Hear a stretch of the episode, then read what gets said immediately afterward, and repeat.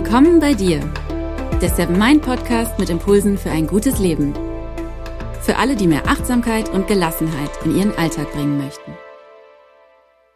Herzlich willkommen, nicht nur bei dir, sondern auch hier im Seven Mind Podcast zu Impuls Nummer 4 schon.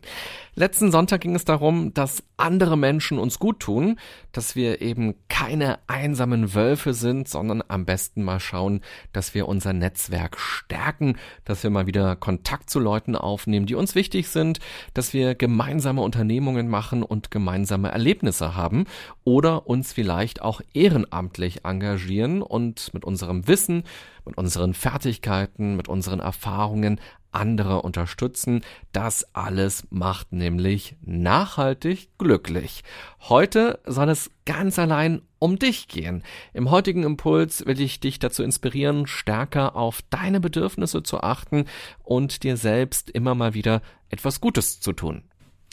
Geht es dir denn manchmal so, dass du gestresst bist, dass dir alles zu viel wird, dass dir die Dinge über den Kopf wachsen, dass du dich gehetzt fühlst von einem Termin zum nächsten, gejagt von Verpflichtungen, Schule, Uni, Job, Familie, Freundschaften, Beziehung, Hobbys? Das können ja alles Dinge sein, die uns gut tun, die unser Leben bereichern, die uns mit Sinn erfüllen. Doch trotzdem kommt manchmal alles zusammen und wir selbst bleiben irgendwie auf der Strecke. Gerade in der Vorweihnachtszeit kennen das viele. Eigentlich soll es ja besinnlich sein. Eigentlich könnte man das Jahr einfach mal ruhig ausklingen lassen, Revue passieren lassen, mit Dingen abschließen und Pläne fürs nächste Jahr schmieden. Aber stattdessen gibt es tausend Dinge, die uns davon abhalten. Und manchmal sind das Dinge im Außen, manchmal sind das aber auch Dinge in uns selbst. Glaubenssätze und innere Antreiber. Das Leben kann sich manchmal anfühlen wie eine riesige To-Do-Liste. Im heutigen Impuls möchte ich dich einfach mal einladen, dir selbst etwas Gutes zu tun, ganz bei dir zu sein. Du kannst ja mal in dich hineinhorchen. Wie geht es dir gerade? Egal, wo du bist und diesen Podcast hörst. Wie ist deine Atmung? Wie geht's deinem Kopf? Wie geht's deinem Körper, deinen Schultern, deinen Armen, deinem Bauch, deinen Beinen? Bist du angespannt? Bist du entspannt? Wirst du gerade entspannter? Wenn du magst, schließ ruhig die Augen und konzentriere dich nur aufs Hören. Versuche ganz bewusst zu atmen, langsam einzuatmen und langsam wieder auszuatmen. Gibt es regelmäßige Situationen oder Momente, die nur für dich sind, die du dir nimmst? Was sind das für Momente? Wann nimmst du dir Zeit für dich? Und wie ist das? Hast du Rituale, die dir helfen, dich zu entspannen? Gibt es Dinge, die dir ganz besonders viel Freude machen, die dir Energie geben? Häufig neigen wir Menschen dazu, uns erst mit uns selbst auseinanderzusetzen, wenn etwas nicht stimmt, also wenn sich unser Körper mit Schmerzen meldet oder wenn es uns nicht gut geht, wenn unsere Stimmung im Keller ist. Es lohnt sich aber immer wieder, ganz regelmäßig bei sich zu sein und sich selbst Gutes zu tun, sich auch Pausenzeiten zu gönnen. Der amerikanische Schriftsteller John Steinbeck hat gesagt, die Kunst des Ausruhens ist ein Teil der Kunst des Arbeitens. Arbeiten können wir, arbeiten haben wir gelernt, zum Arbeiten sind wir erzogen. Wir begreifen Arbeit vor allem aber als Aktivität, als Handlung und wir messen Arbeit dann in Stunden oder in Stückzahlen oder in Geld. Das Ausruhen wird häufig vernachlässigt. In meinen Seminaren oder auch im Coaching höre ich immer wieder von Leuten, die davon erzählen, dass sie über viele Jahre sehr stolz darüber waren, dass sie 80 Stunden oder mehr pro Woche gearbeitet haben oder dass sie die Pausen durchgearbeitet haben, um noch mehr zu schaffen, dass sie nur schnell am Rechner nebenbei was gegessen haben, um dadurch noch produktiver, noch erfolgreicher zu sein. Der Mensch kann super viel leisten, vor allem auf kurze Sicht aber nur.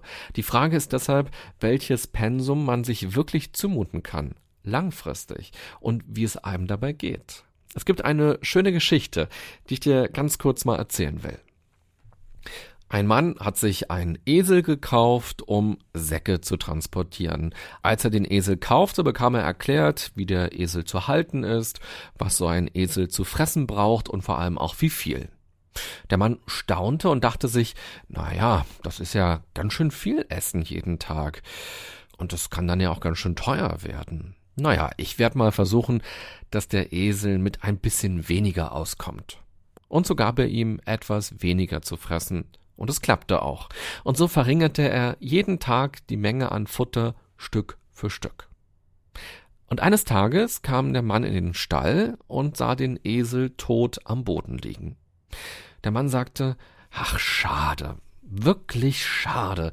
Fast hätte ich den Esel daran gewöhnt, gar kein Essen mehr zu brauchen.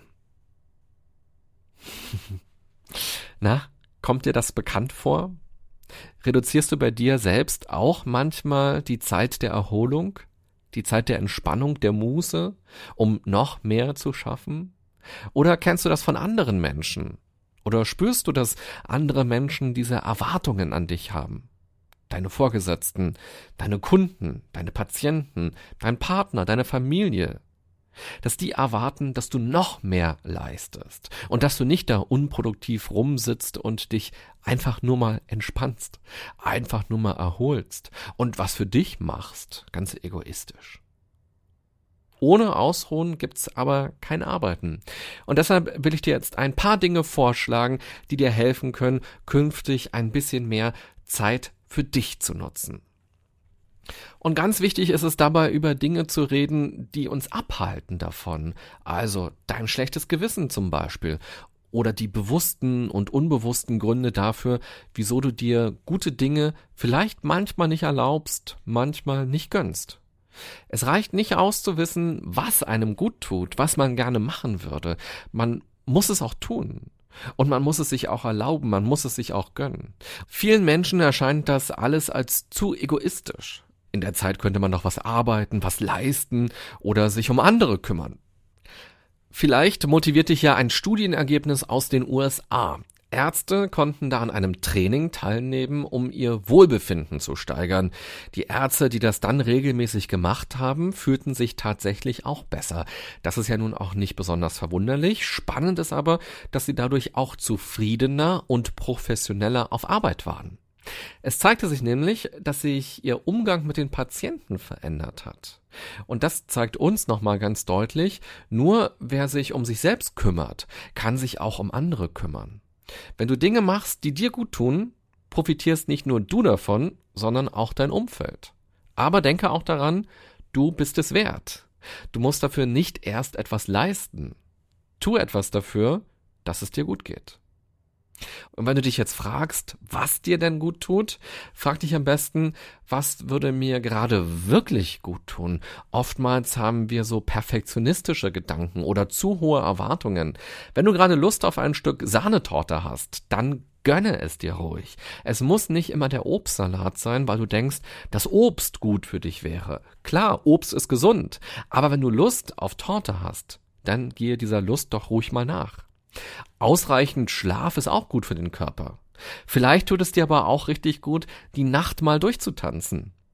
Am Ende geht es doch immer nur um eine Balance. Gefährlich wird es doch erst, wenn wir uns immer mit Sahnekuchen belohnen, weil wir damit was Positives verbinden. Achtsamkeit bedeutet ja auch, in sich hineinzuhören und zu erkennen, was wir wirklich brauchen. Wenn du erkennst, ja, gerade ist mir nach Sahnetorte oder nach Pizza, na dann guten Appetit. Aber wenn du merkst, dass dieses Verlangen vor allem nach blöden Tagen oder nach stressigen Tagen auf Arbeit kommt, dann lohnt es sich eher mal genauer auf den Job zu schauen.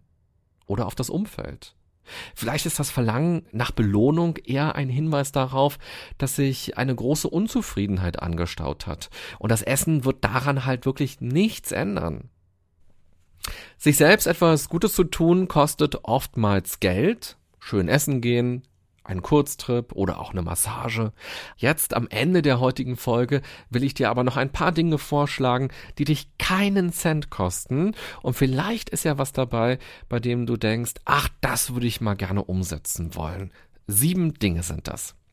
Erstens, kram noch mal wieder eine alte Lieblings-CD von dir heraus und tanz dir zu Hause in deiner Wohnung, in deinem Haus, in deinem Zimmer einfach mal die Seele aus dem Leib. Oder zweitens, decke beim nächsten Abendessen den Tisch so, als ob Gäste kommen würden. Also Tischdecke rauf, Kerze an, Servietten nutzen und auch Deko ruhig raufmachen. Und der Fernseher darf wirklich nur angemacht werden, wenn du da eine Kaminfunktion hast. Drittens, mache einen Herbstspaziergang und nehme ganz bewusst all diese leuchtenden Farben der Blätter wahr. Und falls gerade nicht Herbst ist, dann nimm wahr, wie sich die Geräusche verändern, wenn Schnee liegt, welche Gerüche es im Winter gibt, was im Frühling alles blüht, wie der Himmel im Sommer aussieht. Und wie die Hauswände noch nachts die Wärme vom Tag abstrahlen. Viertens, lies dir alte Briefe oder Postkarten durch und schwelge in Erinnerungen. Du kannst auch gerne Fotoalben rausgraben oder vielleicht machst du einfach ein Fotoalbum aus ganz vielen Fotos der letzten Zeit.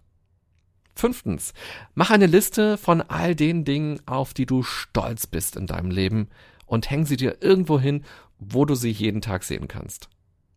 Sechstens, backe dir deinen Lieblingskuchen aus deiner Kindheit. Und wenn du magst, überrasche auch Freunde, Kollegen oder Nachbarn mit einem Stück.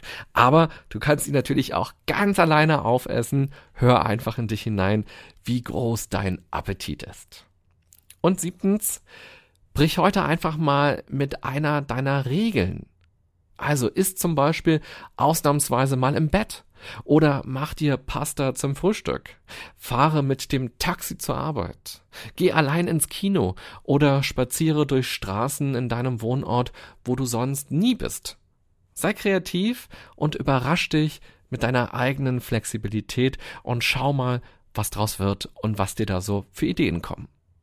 Und vor allem sei dir bewusst, dass auf deiner To-Do-Liste immer auch ein ganz kleines Wort groß und fett draufstehen sollte, nämlich das Wort ich.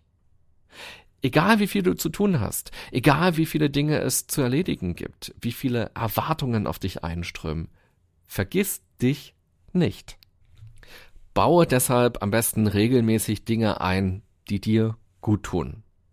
Das kann eine bewusste Atmung sein, eine kleine Meditation oder auch eine Wanderung für ein paar Stunden oder mal das Handy für einen halben Tag auszuschalten oder auch einen kleinen Ausflug zu machen, eine kleine Reise zu machen.